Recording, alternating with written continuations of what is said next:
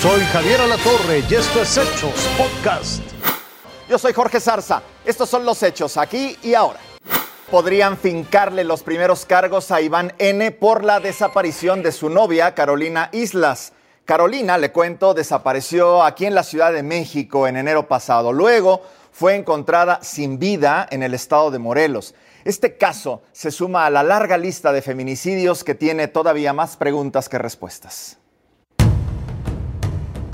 Iván, el hombre del que Carolina Islas Dorantes se enamoró hace dos años.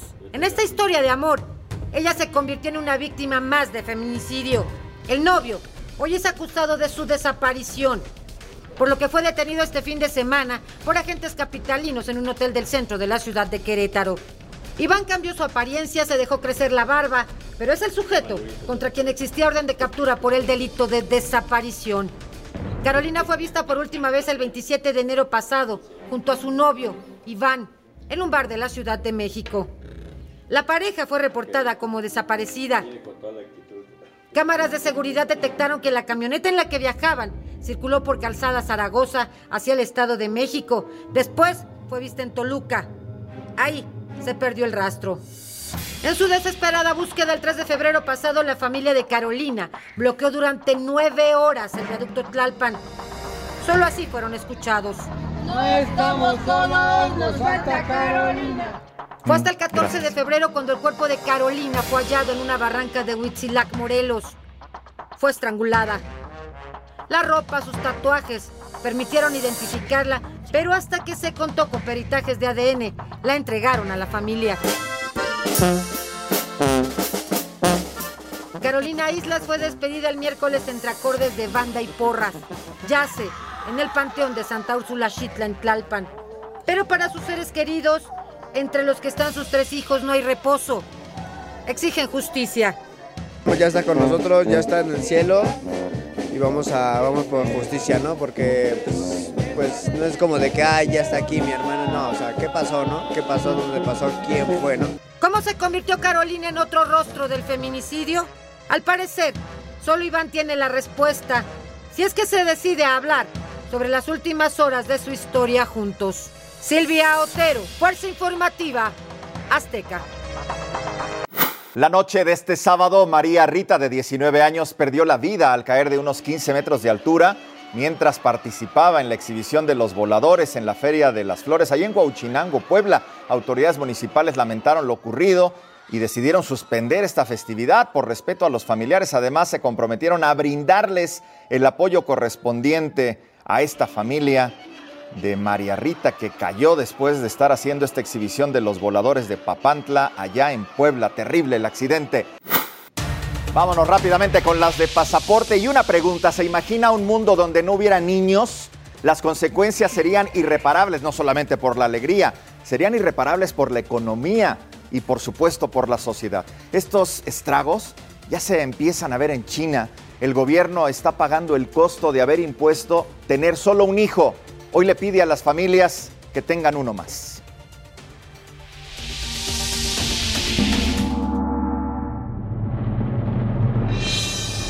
China, una de las principales potencias mundiales, sigue dando de qué hablar.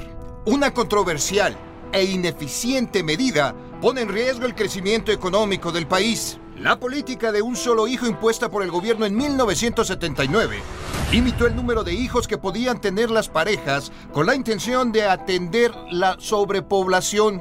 Esta decisión generó gran polémica entre sus habitantes, quienes aseguraban que se trataba de una violación a los derechos humanos y reproductivos. ¿Cómo un gobierno puede determinar cuántos hijos debía tener su población? Pero las reglas eran claras. Quien violara la ley sería fuertemente sancionado. El miedo ante estas medidas por la política de control de natalidad, aunado a una sociedad con preferencias por los hijos varones, generó que hubiera más abortos, niñas abandonadas, en orfanatos e incluso infanticidios femeninos. En 2015 esta política ya les pasaba la factura. Un censo reflejó una fuerte caída en su tasa de natalidad Así que decidieron permitir que tuvieran un segundo hijo. Sin embargo, también fue insuficiente. Con una población mayormente envejecida, una necesidad urgente de expandir la fuerza laboral y un temor constante por su futuro económico, decidieron intentarlo nuevamente. El gobierno chino se enfrentaba a una bomba de tiempo que en cualquier momento podía estallar. Que menos población joven haya, hay menos eh, mano de obra disponible y al final la mano de obra es la necesaria para que la, la, economía siga funcionando. Entonces, sí sería un problema. En 2021 el gobierno optó por implementar apoyos para motivar a los jóvenes a tener hijos.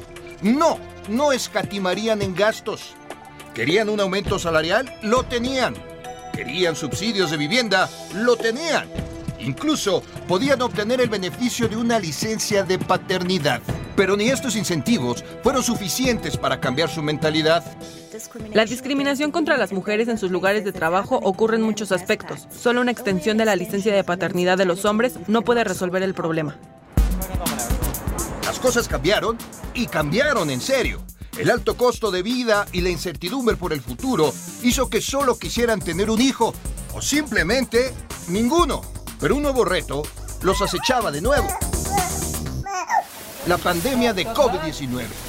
Y precisamente en el 2019 vendría a cambiar el estilo de vida y a desestabilizar aún más el crecimiento económico. Guiados por la desesperación y con el fin de evitar una crisis demográfica, el gobierno ha otorgado este año licencia de hasta 30 días de vacaciones con el fin de que las parejas puedan quedar embarazadas. ¿Será que esta vez sí le resulte al gobierno?